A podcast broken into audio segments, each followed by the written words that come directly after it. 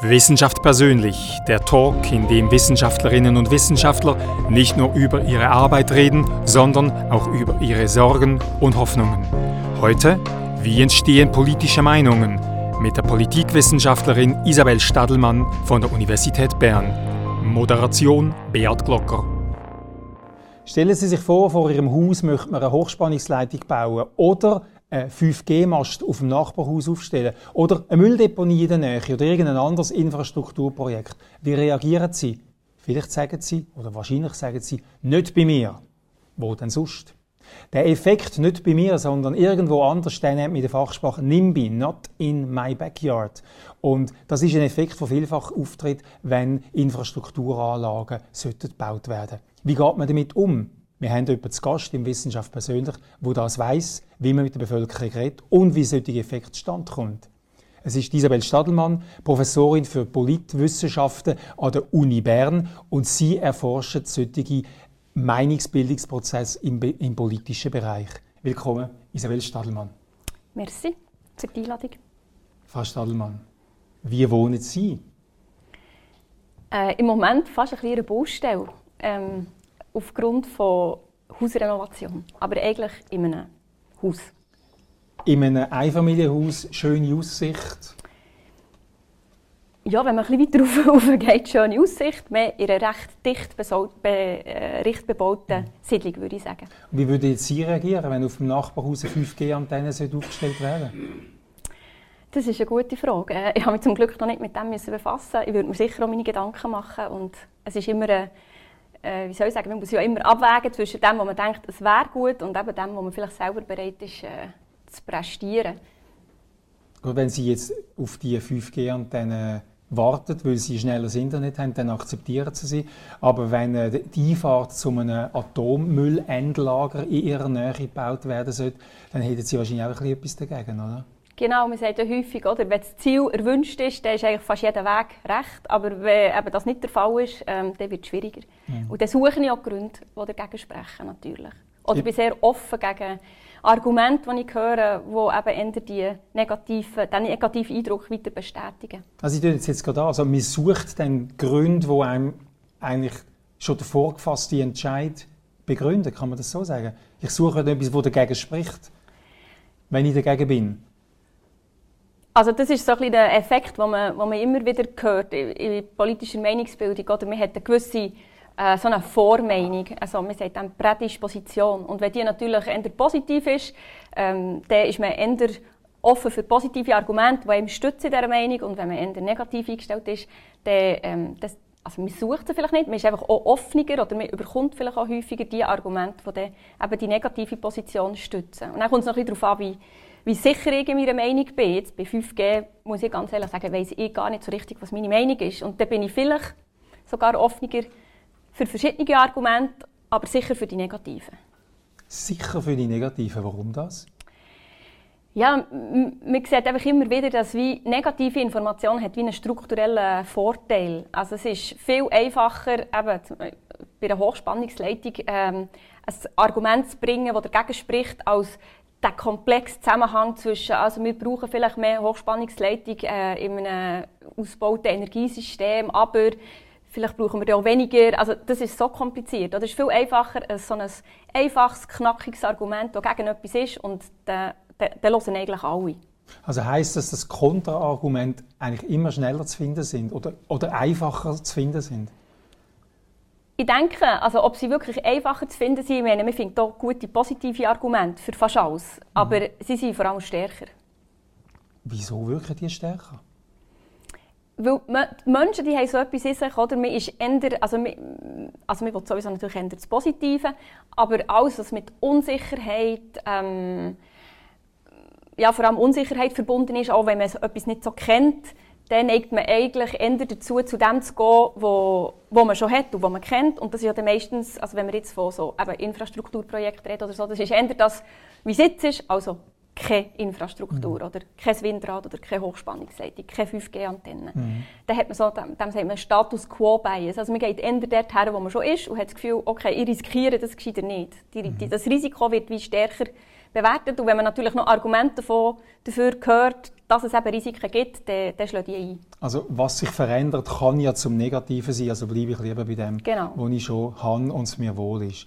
Jetzt ist es ja gar keine Frage. Sie haben sich stark, äh, ein, Teil, ein Teil von Ihrem Forschungsprojekt befasst sich eben mit, mit Hochspannungsleitungen, mit Hybridleitungen, haben Sie sich befasst und mit anderen Energieinfrastrukturanlagen. Jetzt, es ist ja gar keine Frage, dass es in der Schweiz neue Energieinfrastrukturanlagen braucht. Eben zum Beispiel äh, neue Hochspannungsleitungen, um komplexer werdende Energielandschaft ähm, äh, zu vernetzen. Und Sie haben untersucht, wie die Leute sollte, also das ist keine Frage, muss ich sagen, wegen der Energiestrategie 2050.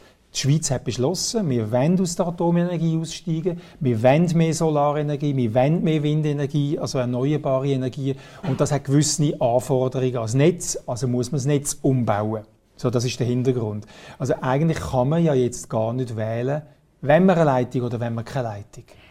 Ja, das sagt jetzt dir. Also, das ist natürlich, wenn man die Energiestrategie als, als Basis nimmt und so, dann stimme ich euch absolut zu. Also, wenn man die Ziele erreichen will, dann muss einiges gehen.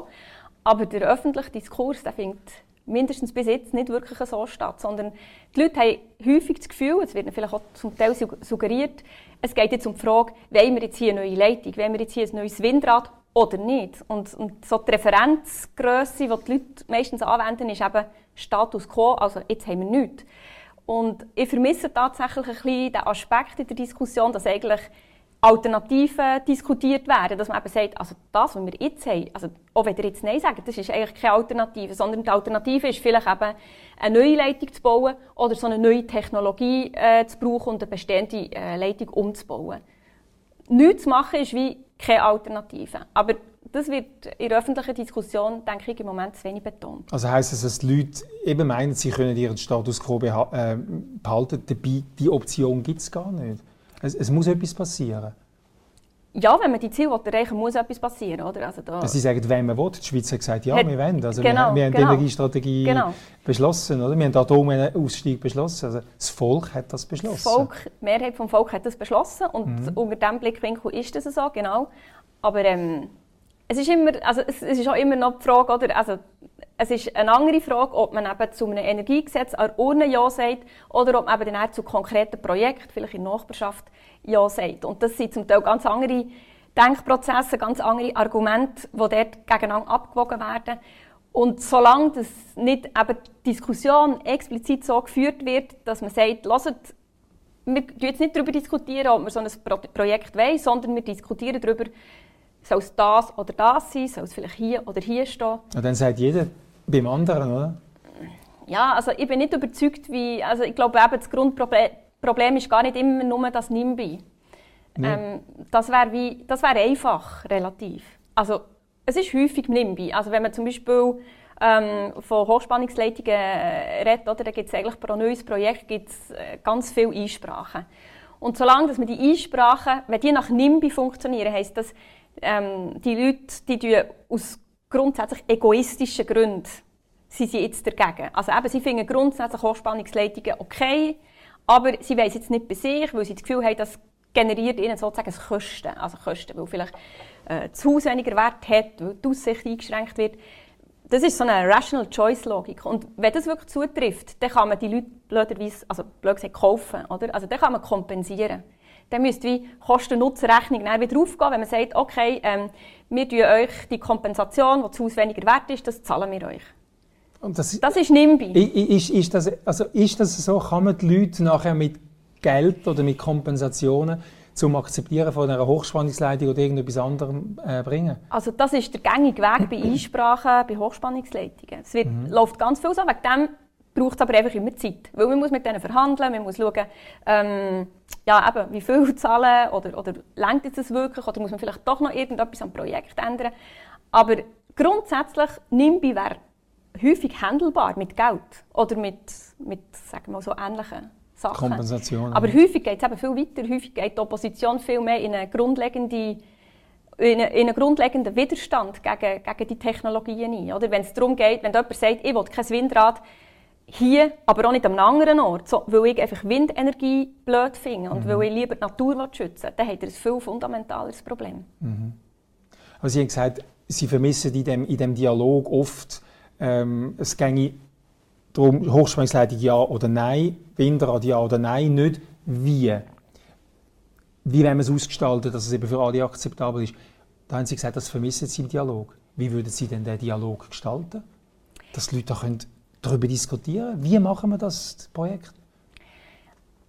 Indem, dass man grundsätzlich die, Ist-Situation nicht zur Debatte stellt. Also ich glaube, das ist klar, also das wird, das wird immer mitschwingen, oder? Das ist ja immer äh, trotzdem das, was die Leute vergleichen. Aber wenn man, wenn man als Projektträger, als Gemeinde in eine Diskussion startet und sagt, hört, Bevölkerung, wir brauchen jetzt, wir wollen jetzt hier ein neues Windrad oder wir müssen unsere, unsere, ja, unsere, Energie, unsere Energieproduktion die müssen wir umstellen. Und wir haben jetzt verschiedene Vorschläge ausgearbeitet. Wir können es so, so oder so machen. Das ist, das denke ich, ist schon ganz ein anderer Start in die ganze Debatte, als wenn man eben sagt, ja, wir versuchen jetzt ein Windrad zu bauen. Wollt ihr das oder wollt ihr es nicht? Also das ist jetzt überspitzt, ja. oder? Aber ähm, rein in der, in, der, in der Art und Weise, ich kann jetzt auch nicht sagen, also es gibt so Projekte, die erfolgreich sind, logischerweise. Es wird nicht überall jetzt einfach alles schlecht gemacht. Mhm. Der Prozess alleine kann auch nicht alle Probleme lösen, das müssen wir schon sagen. Mhm. Aber ich denke, wenn man frühzeitig den Dialog mit der Bevölkerung sucht, wenn man es so aufzieht, dass es eben vielleicht eine Diskussion, eine echte Mitsprache der Bevölkerung über Varianten ist und nicht über Ja, Nein, dann denke ich, dann könnte das schon einiges erleichtern. Mhm. Das ist der Kern. Diskutieren über Varianten, nicht diskutieren über Ja oder Nein. Genau, weil, so, wie, wie ihr sagt, oder, eigentlich der Entscheid, dass man mehr Erneuerbare braucht, der mhm. ist grundsätzlich gefallen. Es gibt ja so ein katastrophales Beispiel. Ich nehme jetzt eins aus Deutschland. Stuttgart 21 ist ja, da hat man angefangen, einen riesen Bahnhof zu bauen und irgendwann, wo er, ich weiß nicht, halb fertig war, merkt die Bevölkerung, was eigentlich da los ist, was da passiert. Und das ist seit Jahren blockiert, der Prozess. Das ist eigentlich der GAU, der einem passieren kann. Oder? Sie haben aber gesagt, es gäbe gute Beispiele. Was sind gute Beispiele, wo man es gut gemacht hat? Das ist jetzt natürlich ein grosses Projekt. Und ja. es, ist, es ist Deutschland, wo jetzt zum Beispiel die ganze Kultur von direkter Demokratie und so ist, es hat eine Abstimmung gegeben, aber das ist, wird natürlich ganz anders aufgezogen. Also es gibt in der Schweiz durchaus erfolgreiche Beispiele, die häufig von wir, sagen denen so lokalen Entrepreneurs ausgeht. Also wo einfach lokale Personen ganz stark für so ein Projekt einstehen, die so ein bisschen wie Bürger dafür, die wie glaubwürdig sind in der Bevölkerung und sagen, schaut, das kommt gut. Äh, entweder aus ökonomischen Gründen oder aus ökologischen Gründen. Ähm, also ein Beispiel im Mäntelbuch ist wirklich auch, wo einfach äh, ein Landwirt hat beschlossen, ich will, ich will einfach bei mir auf meinem Land so ein Windrad bauen und der hat einen langen Weg gehabt zuerst, hat, ist durchaus auch gescheitert zuerst, aber er ist dran geblieben und er hat es geschafft, zum richtigen Zeitpunkt am Schluss die richtigen Leute einzubeziehen und auch zu informieren und jetzt steht er schon drei. Mhm. Also er ist schon weiter, als er eigentlich am Anfang wollte. Kann man daraus schließen, dass es sehr darauf ankommt, dass man Exponenten hat?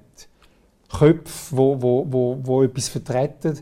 Und kann man da weiter daraus schließen, dass in dem Prozess heute vielleicht das einfach zu unpersönlich geht? Oder? Also ich bin ziemlich überzeugt, dass es so Exponenten braucht und gerade eben, weil so viel Unsicherheit mit diesen, mit erneuerbaren Energien grundsätzlich verbunden ist oder also mindestens in der, in der Wahrnehmung von der Bevölkerung, weil man nicht genau weiß, wie, wie, wie gut werden die funktionieren. Gibt jetzt gibt's wieder Diskussion, kann man da wirklich so viel Windenergie produzieren oder wird das Potenzial überschätzt? Also in, in so einem Kontext von Unsicherheit braucht die Bevölkerung im Prinzip ja, ein jemand, der eben vorangeht oder der hersteht und sagt, das kommt gut und wir, wir, wir wollen in die Richtung gehen. Und die Person oder, oder die Gruppierung oder was auch immer muss natürlich ähm, auch glaubwürdig sein. Und man sieht, dass es jetzt ein bisschen dreht, aber zum Beispiel auf nationaler Ebene haben wir natürlich die Situation überhaupt nicht gehabt, oder? Also wenn, wenn natürlich das Parlament total zerstritten ist, wenn sich niemand richtig einig ist, wenn das CO2-Gesetz im Parlament von links und rechts abgeschossen wird, dann fehlt genau die Instanz oder die Person oder jetzt in dem Fall das Parlament, das vorher, vorausgeht und sagt, das kommt gut, wir gehen in die Richtung. Und ähm, von dem her denke ich schon, äh, das, das ist sehr ein wichtiger Aspekt. Das CO2-Gesetz ist ein, schönes Beispiel, wo, wo jetzt gerade etwas passiert ist in, in der Schweizer Politik. In, im, Im Frühling hat der Nationalrat das Bach abgeschickt, das neue CO2-Gesetz. von links und von rechts. Den einen ist es zu wenig weit gegangen, den anderen ist es zu weit gegangen, ist es unter Beschluss gekommen. Und jetzt hat der Ständerat ähm, mit einer Stimme dagegen eine schärfere Variante mhm. sogar, als der Bundesrat ursprünglich vorgehabt hat, durchgewunken. Mhm. Was ist passiert? Ja, es ist wahrscheinlich genau, also man hätte das ja auch ein bisschen lesen Es ist, hat genau so ein Umdenken stattgefunden. Ist das der Greta-Effekt? Also, ob jetzt der Greta-Effekt ist, also ob man damit Greta-Effekt sagt, aber ja, es klingt noch gut. Ich denke, das spielt auf jeden Fall mit rein. Ich meine, es hat definitiv haben wir, äh, es hat Proteste gegeben, Demonstrationen auf der ganzen Welt. Das Thema ist extrem aktuell und es hat jetzt eben immer wie mehr so vielleicht glaubwürdige Leute gehabt, die plötzlich haben gesagt, es, es, eben, es gibt nicht eine Alternative.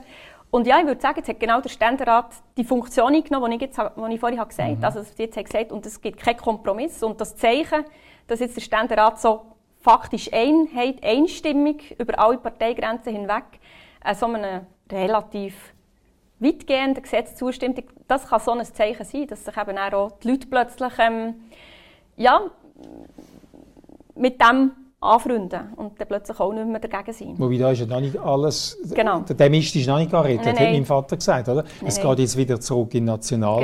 Genau. Und es geht nach der Wahl zurück in den Nationalrat. Mhm. mhm. Also da kann, da kann noch einiges passieren, oder? Und dann gibt es noch das Referendum, wahrscheinlich. Und dann muss man die Bevölkerung dabei haben. Oder? Genau.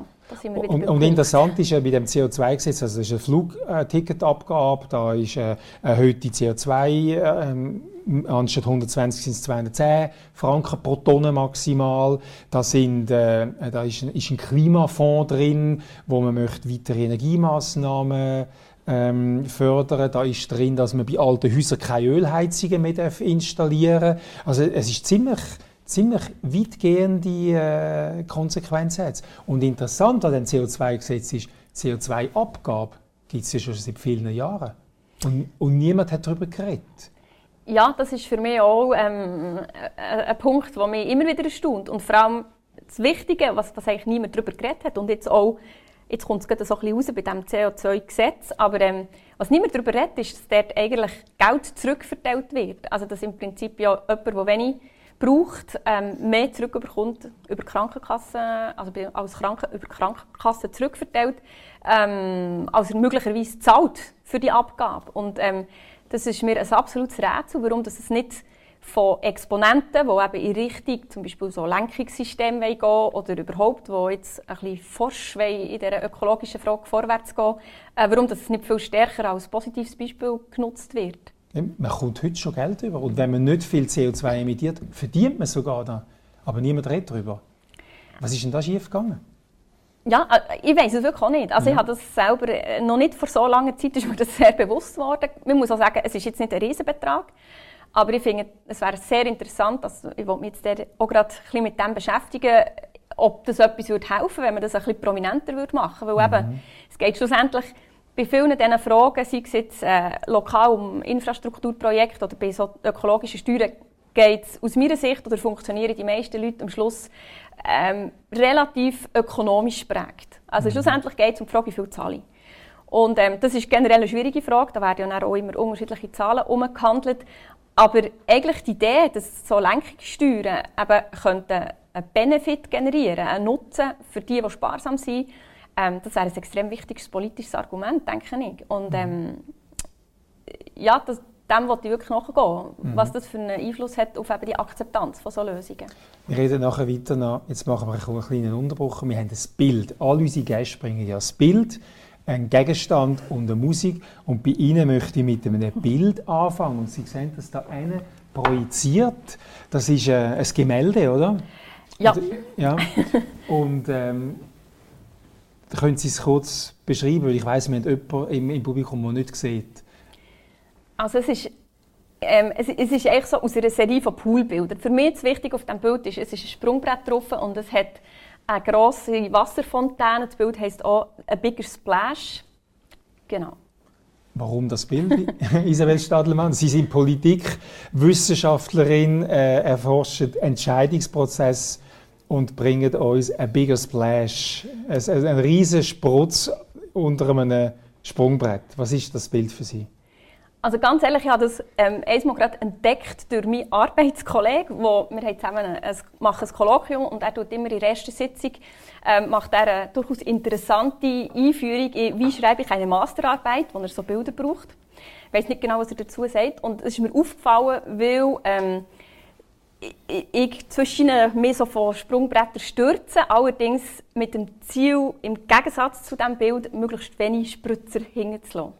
Jetzt haben Sie das sehr verklausuliert gesagt. Ich, Sie, also dieser Stadelmann stürzt sich nicht aus Verzweiflung zwischen ihnen ab dem Sprungbrett. Sie sind ja mal eine richtig ähm, äh, eine gute oder leistungsorientierte Turmspringerin gewesen, ja?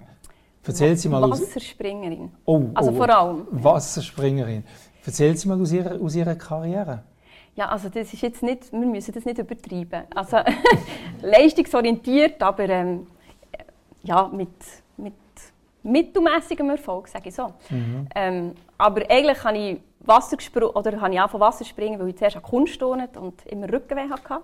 Und dann hat mir der Doktor gesagt, ich soll meine Energie für etwas anderes brauchen, das weniger belastend ist. Dann bin ich halt Wasser springen, habe mit einer Woche aufgehört turnen und habe dann irgendwann gemerkt, dass Wasserspringen eigentlich genauso belastend ist, aber das habe ich noch ein bisschen weitergetrieben. Mhm.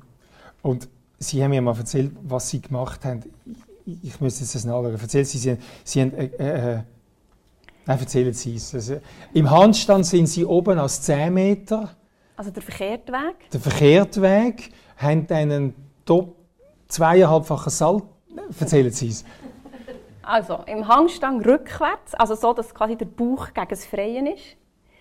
Und nachher Doppelsalto rückwärts mit halben Schrauben. Und das, was mich eigentlich meine Kolleginnen vor allem dafür ausgelacht haben, ist, dass das mein erster Sprung war, überhaupt, den ich vom 10 Meter gemacht habe. Also gerade runtergekumpelt bin ich nie. Also, Weil sie Schiss hatten, oder? Ja, ich, ich hatte keine Motivation, gehabt, gerade okay. runterzukommen. Okay. Ich, nicht, ich habe das nicht gemacht wegen der Höhe oder so, sondern eher wegen der Artistik. Gut, also ich, ich bin glaube ich in meinem Leben einmal ab dem 10 Meter gekumpelt und das hat mir gelangt. Und, äh, ich hatte den Bigger Splash und Sie haben sicher keinen großen Splash gehabt. Immer zwischen ihnen doch. ja. Also ich zeige da zwei, drei Sachen äh, zur Wissenschaft persönlich, oder? Ähm, Sie sind 1979 geboren, haben seit 2011 eine Assistenzprofessur ähm, ähm, an der Uni Bern, seit äh, 2014 eine außerordentliche Professur an der Uni Bern. Sie sind Mutter von zwei Jungs, von zwei, von zwei Buben. Und was ich sehr spannend gefunden habe, ist, ist der Beruf von ihrem Mann. Der spielt ja in ihrer Forschung glaube keine Rolle, aber der macht Detektiv-Trails. Ähm, und, und ist also, er organisiert so äh, Postenläufe, kann man dem sagen. Und er kreiert sie, Er kreiert ja. ja. Genau. So, ja, man kann, also so wie Rätseltouren machen. Mhm. Es gibt auch Krimi-Trails, genau. Und einen Papa Moll Trail gibt es auch noch. Geht so. Ja, genau. und es ist alles, ist alles aus der Fantasie und, und aus dem Business von ihrem Mann. Habe, genau. ich, habe ich interessant gefunden. Führt uns in der Forschung nicht weiter, aber ich finde es doch spannend. Aber sie teilen sich die Familienarbeit. Das ist, noch, das ist auch ähm, gleichmäßig verteilt. Das finde ich genau. auch bemerkenswert, oder? Genau. Sehen Sie sich dort ein bisschen als, als, als Role Model? Also in erster Linie, kommen wir auf egoistisch zurück, in erster Linie ist es das, wo ich eigentlich überzeugt bin, ist ein gutes Modell. Mhm. Also, weil halt wie beide genügend Zeit, sage ich mal in Anführungszeichen, man kann immer mehr Zeit haben und äh, mein Mann würde mir nicht in allem zustimmen, ähm, aber dass, man, ja, dass beide einfach äh, gewisse berufliche Ambitionen können verfolgen können, gleichzeitig ähm, auch beide in die Kinderbetreuung einbezogen sind. Wir haben manchmal das Gefühl, wir sind ein bisschen die Einzigen oder mhm. wir kennen ja alle anderen, die es auch so machen, weil in der Schweiz sind es ja glaube ich etwa 10 Prozent, die mhm. wo so beide ich sag mal, hochprozentig arbeiten und Kinderbetreuung auch. Ähm, dann noch einen Teil externalisieren sozusagen und einen Teil aufteilen. Mhm. Für Sie der Idealzustand. Ich muss Ihnen das Kompliment machen. Sie sind eine der wenigen weiblichen Gäste, die ich hier eingeladen habe, die einfach so zusagt oftmals muss ich, äh, und, und das ist immer, immer das Problem, auch eben mit so einer Doppelbelastung, beruflich, familiär, muss man an Frauen wahnsinnig umbickeln, bis sie da kommen. meistens, die meisten sagen ab. Und ähm, wie, wie, wie, warum haben Sie sich entschieden zu kommen? Ich glaube, der Hauptgrund, also mein, mein erster Reflex war schon, nein. Also, weil ähm, das mit dem persönlich, das, das tut schon so ein bisschen schlechte Gefühle in erster Linie äh, generieren. Also es ist so ein bisschen, ja, da kommt man schon wieder fast auf die Wissenschaft, aber ähm, man sagt ja so ein bisschen, die Frauen, die, die wollen sich ein bisschen weniger gerne exponieren und so und mhm. ähm, äh, es behagt ihnen besser, wenn sie halt, ja, vielleicht für sich im Kämmerlein forschen. Also ich habe zugesagt, weil ich eigentlich eben finde, als Wissenschaftlerin oder Wissenschaftler darf man sozusagen nicht im Elf äh, Elfenbeinturm bleiben. Und mhm. gerade über Themen, die etwas mit aktuellen Themen zu tun hat, muss man sich dann auch zur Verfügung stellen. Mhm. Aber es braucht eine gewisse Überwindung. Und bis jetzt hat es ja nicht wehtun, oder? Es geht noch. also, Sie haben zwei Jungs, haben wir gesagt, 5 und 8. Wie überzeugen Sie die von etwas, wo die jetzt vielleicht nicht wollen? ähm, es funktioniert häufig auch ganz gut über Anreize.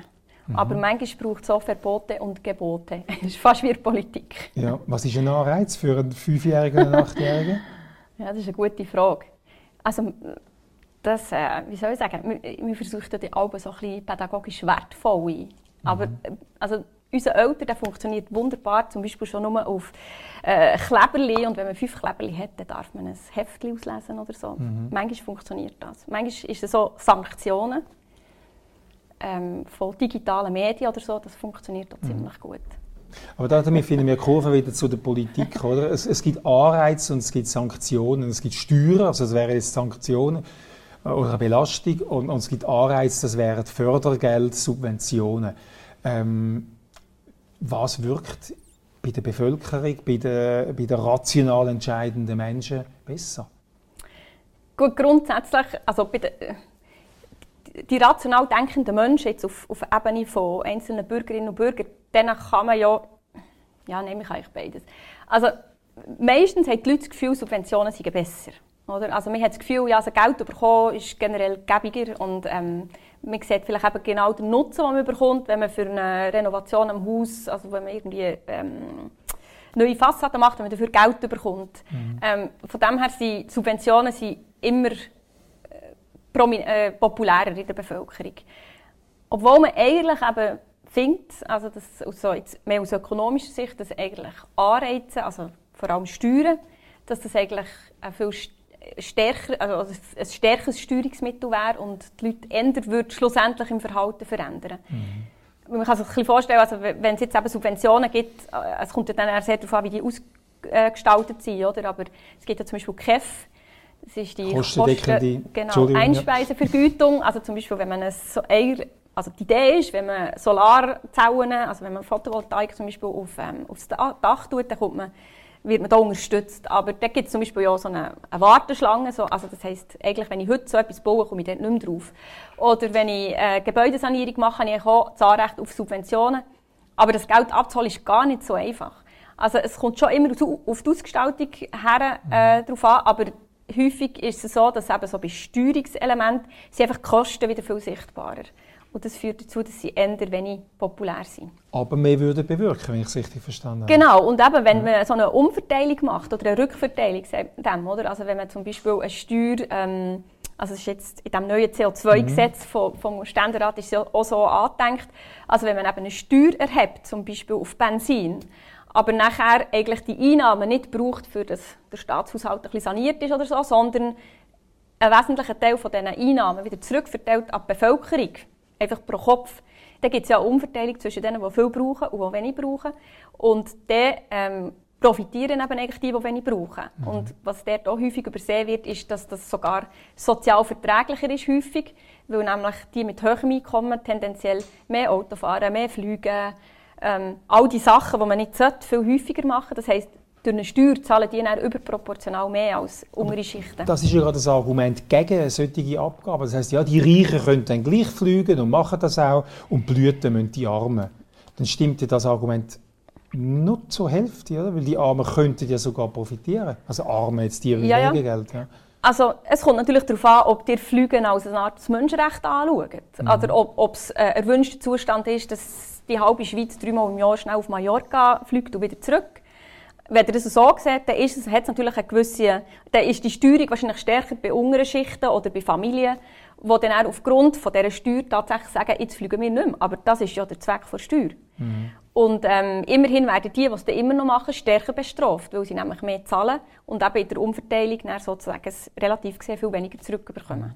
Wenn und jetzt, ja. wenn man das umgekehrt, wenn man die, die gleichen Gelder einsetzen durch eine Förderung, also durch eine Subvention, dann läuft es typischerweise über Steuern, oder? Und dort äh, haben wir zwar schon ein progressives Steuersystem, aber das zahlen alle. Also wenn es über Einkommenssteuern geht oder, oder auch ähm, Mehrwertsteuer, das ist eher etwas, wo, wo die Familien, wo untere Schichten mehr belastet als obere Schichten. Mhm. Politisch wird es anders dargestellt. Das ist genau so. Ja. Wobei jetzt, in der, jetzt gerade neuerdings in der Debatte zum äh, CO2-Gesetz habe ich jetzt das Argument zuerst mal gefunden, dass das jetzt auch gewisse politische Akteure aufnehmen. Also es ist, es ist, man muss auch sagen, das sind komplexe Sachen. Oder? Also wenn, wenn die ähm, Bevölkerung, wir haben das ein bisschen Umfrage gemacht zu, was wissen die Leute überhaupt über die Funktionsweise von ökologischen Steuern und man kann es den Leuten nicht übel nehmen, weil man es noch nie besprochen aber eine Mehrheit hat keine Ahnung, wie das funktioniert.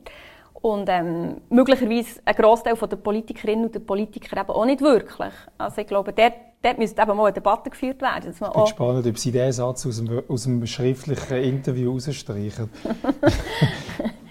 Politikerinnen und Politiker haben keine große Ahnung, worum es bei ökologischen So habe ich es ja nicht gesagt. Aber jetzt möglicherweise haben sie sich jetzt im Ständerat und in dieser Kommission mit diesen Fragen auseinandergesetzt. Es hat, jetzt auch, es hat mhm. ja das NFP, NFP Energie gegeben. Ähm, das Nationales Forschungsprogramm. Genau, ja. zu Energie. Dort hat es eben zum Beispiel ähm, Studien gegeben, die das mal systematisch haben untersucht wie das auch mit diesen Lenkungs- Effekten ist und Umverteilungseffekte. Das ist ja wirklich Erkenntnis, die man zum Teil noch nicht lange hat. Mhm. Also wie zum Beispiel so eine Lenkungssteuer auf soziale Gleichheit wirkt. Das, das sind, da kann man jetzt den Politikerinnen und Politikern gar nicht mal so einen riesen Vorwurf machen. Man muss sich schon recht hineingeben, dass man die Zusammenhänge auch sieht. Und es ist nicht immer alles so offensichtlich. Aber Sie gehen jetzt eigentlich davon aus, vom, man sagt Homo economicus, oder? Dass man rational entscheidet, was bringt man mehr aber eigentlich fallen so viele Entscheidungen doch nicht auf deren Ebene, sondern auf der Werteebene. Also was habe ich für eine innere Einstellung? Und, mhm. und äh, der, der, der Entscheid ist schon lange gefallen. Bin ich für oder gegen irgendeine Technologie? Und da braucht es schon wahnsinnig starke ökonomische Anreize. Oder? Tun Sie jetzt nicht den Homo economicus ein bisschen zu stark betonen? Nein, ich bin auch gar nicht unbedingt, ich bin nicht eine Vertreterin von einem Homo economicus. Ich glaube, dass Werte, Werthaltung und Einstellung extrem wichtig sind. Und ja. wegen dem habe ich eigentlich auch gesagt, ist eben NIMBY ist nicht der Punkt oder ist nur, erklärt nur einen Teil des Problems. Es ist definitiv so, dass Leute, die zum Beispiel anerkennen, dass der Klimawandel ein Problem ist, dass er menschengemacht ist, haben eine viel höhere Bereitschaft, ähm, so Projekte zu unterstützen oder einem Energiegesetz zuzustimmen. Aber was wir einfach auch sehen, ist, dass selbst die, die die Einstellungen haben, sind nicht immun gegen Kosten. Also auch die fangen an zu denken, wenn sie plötzlich sehen, okay, oder wenn sie hören, oh, das Energiegesetz kostet mir plötzlich 1000 Franken im Jahr mehr. Äh, Kosten sind schlussendlich, ob man extrem grün oder nicht grün ist, Kosten sind für alle ein wichtiges Argument. Aber natürlich mhm gibt es halt für die, die äh, Einstellung haben, erneuerbare Energien ist wichtig, äh, Klimawandel ist ein dringendes Problem, die sind dann ja, zu einem gewissen Teil eher bereit, gewisse Kosten in Kauf zu nehmen. Aber nicht beliebige. Aber nicht beliebig, ja. genau. Und die, die prinzipiell dagegen sind, irgendwo gibt es auch ähm, eine Rückerstattung, die dann die ihre Meinung ändern lässt.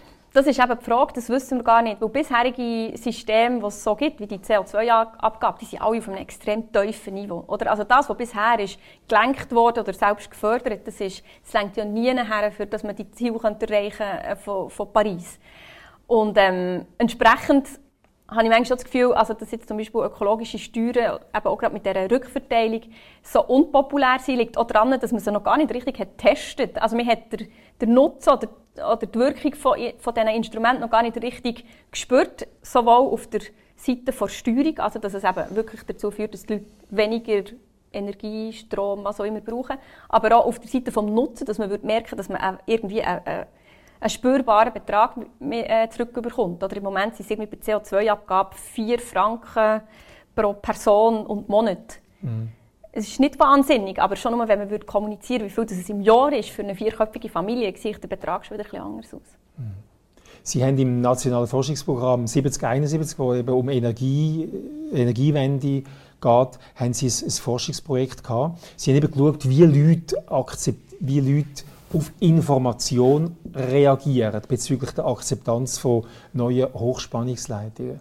Und dort war noch interessant, was gibt man den Leuten für Informationen und führt nachher zu welchen Einstellungen. Können Sie da noch etwas von diesen Resultaten ähm, erläutern?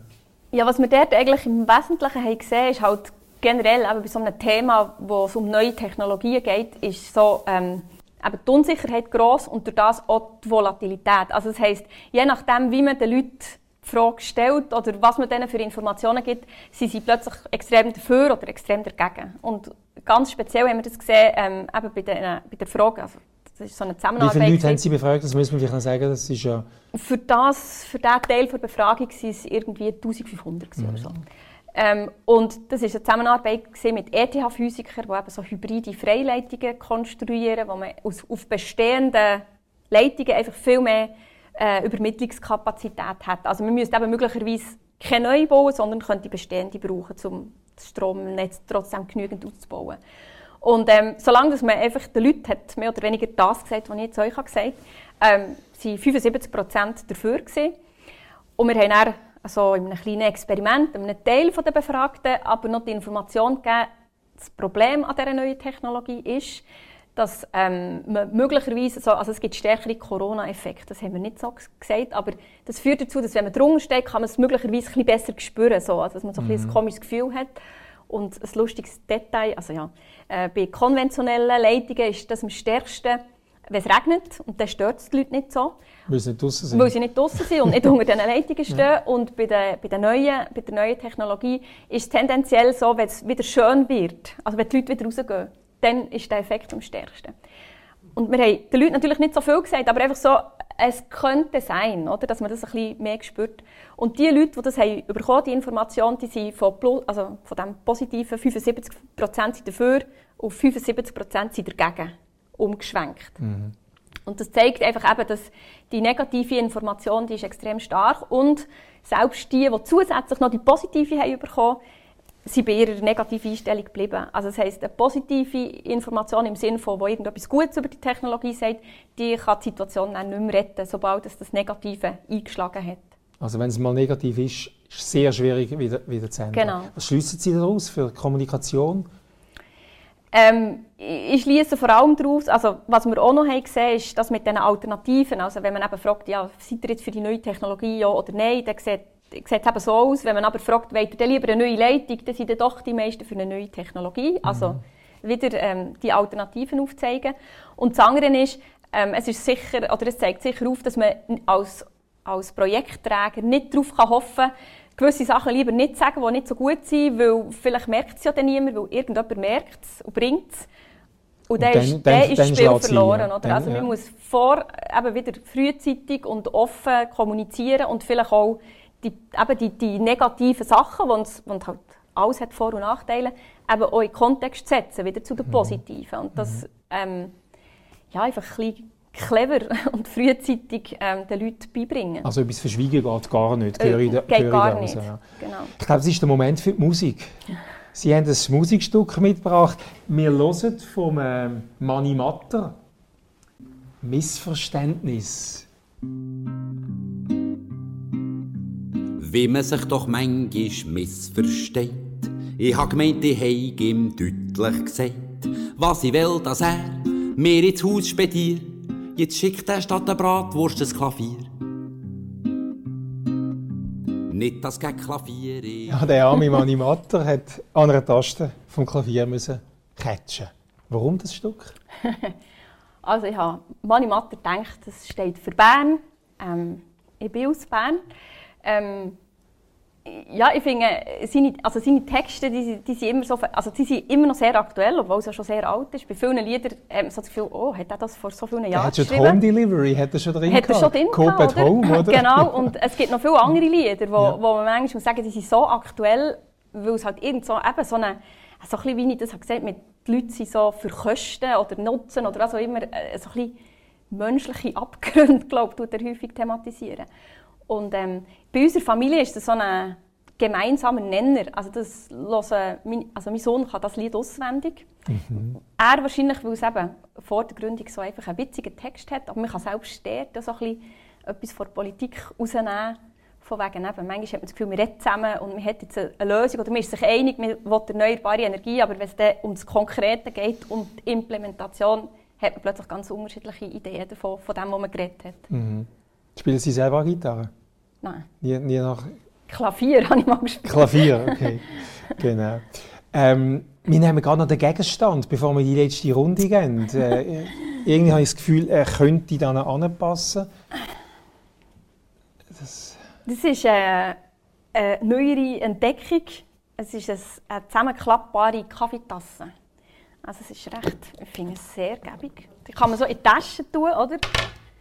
Und dann kann man das Coffee to go mitnehmen. Und also ich habe, mir das, ich habe mich immer genervt, weil häufig, wenn man irgendwie vom Bahnhof ins Büro oder so geht, dann läuft man beim Kaffee vorbei und nimmt jedes Mal so ein ähm, mhm. Kartonbecherchen.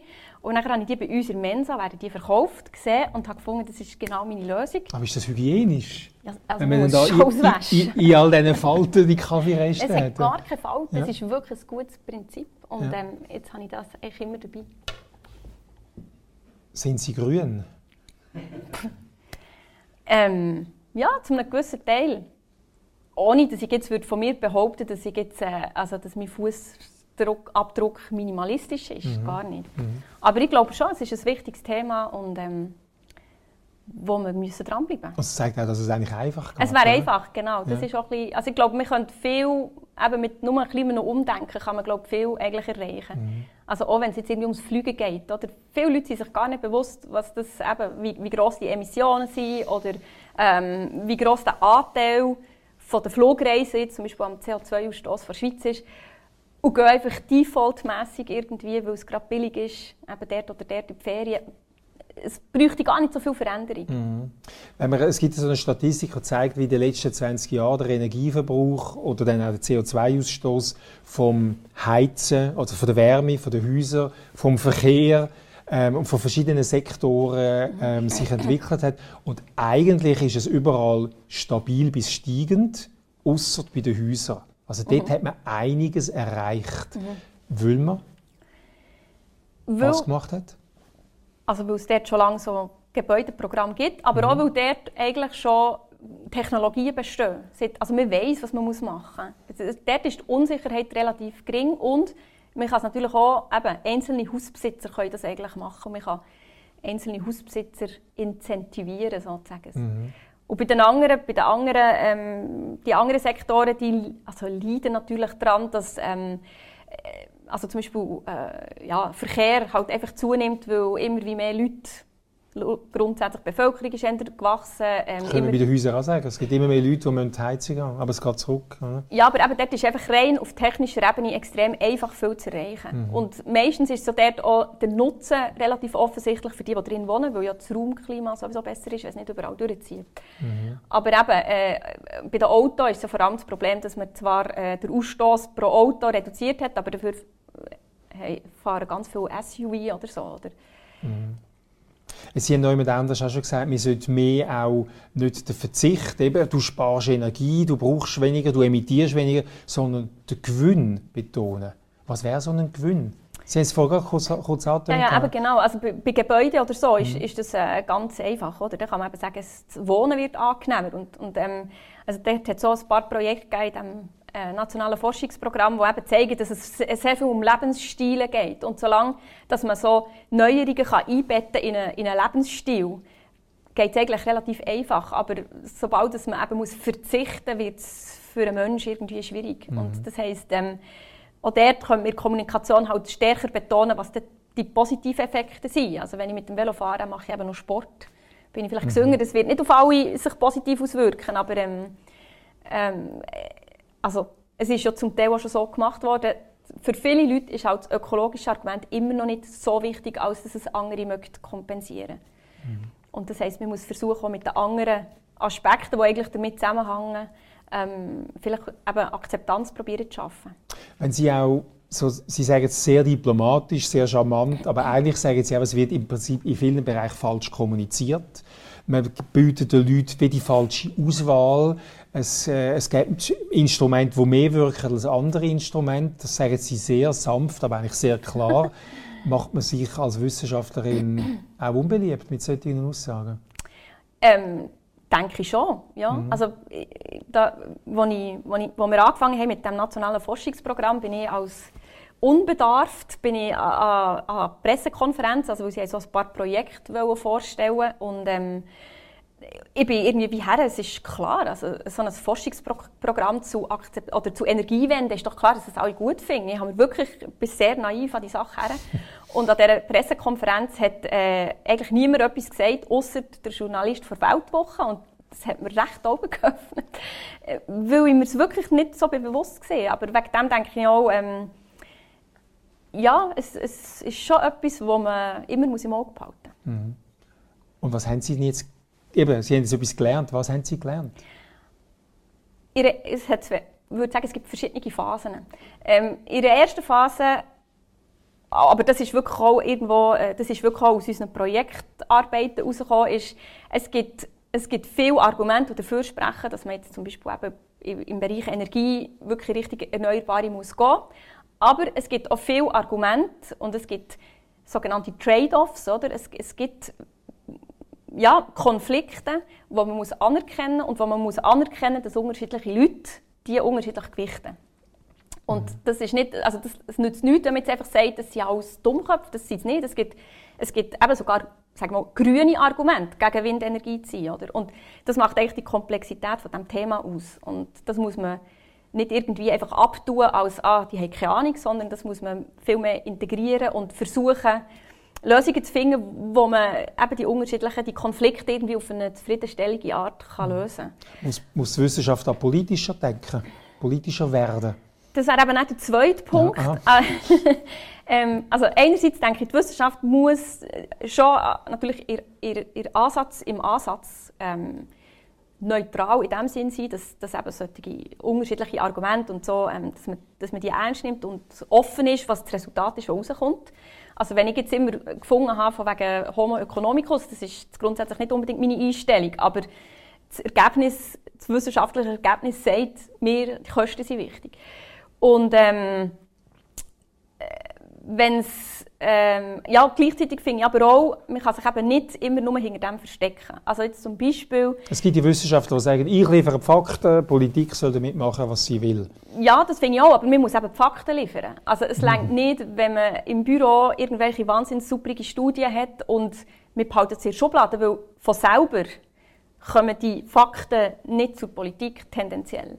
Mhm. Also das heisst, wegen dem finde ich, man kann sich eben auch nicht immer nur dahinter verstecken, ich bin Wissenschaftler und ich sage nichts. Und kommt noch dazu, dass wenn es jetzt so, also das geht jetzt nicht mal mein Forschungsfeld an, aber wenn wir jetzt zum Beispiel die Studie eben zu Klimaerwärmung und so nehmen, oder? Und ähm, da sagen 99 Prozent von diesen Studien kommen zum Schluss, es gibt eine markante Klimaerwärmung und es gibt 1 Prozent von Studien, oder, also man kann es wahrscheinlich an ihren Hang abzählen, die das gegenteilige, die gegenteilige Meinung haben, dann finde ich schon, ja, was ist jetzt, neu, also ist jetzt Neutralität hier, was ist jetzt neutral? Also soll man jetzt wirklich da nicht einfach sagen, ja, also der wissenschaftliche Befund ist, es gibt die Klimaerwärmung und entsprechend muss man etwas machen. Mhm. Also hat die Wissenschaft eine politische Funktion auch?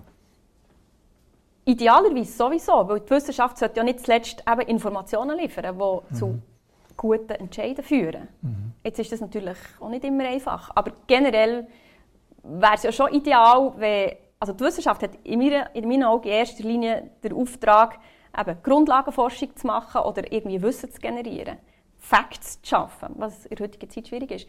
Aber ähm, eigentlich sollte das auch die Grundlage sein, die irgendwie hilft, Entscheidungen in der Gesellschaft zu treffen, eben auch in der Politik. Also es macht doch keinen Sinn, dass man auf einen Befund kommt und die Gesellschaft macht genau das Gegenteil.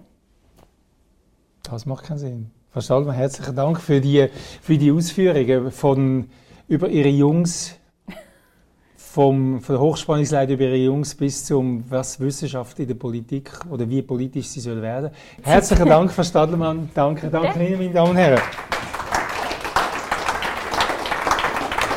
Wir haben, wir haben äh, in einem Monat den nächsten Talk Es geht dann um ein Thema, wo wir jetzt fast ein bisschen dazu gekommen sind, ohne dass wir haben wollen. Aber vielleicht liegt es gerade ein bisschen in der Zeit. Ähm, nächste Wissenschaft persönlich ist der Klimaforscher Reto Knutti von der ETH da. Er, bei ihm haben wir geschrieben, er ist der unermüdliche Kämpfer für Klimaschutz. Er ist ein ausgewiesener Klimaforscher, ein Autor am internationalen Panel of Climate Change, wo dort an dem äh, großen Artikel, an dem großen Werk mitschafft. Und er unterstützt stark die politischen Bewegungen auch zum Klimaschutz. Und er kommt da an, um Ihre Fragen zu beantworten. Wir freuen uns Anfang November. Bis dann, adi miteinander. Erlebe Wissenschaft persönlich live. Alle Informationen und Tickets gibt's auf www.wissenschaft-persönlich.ch.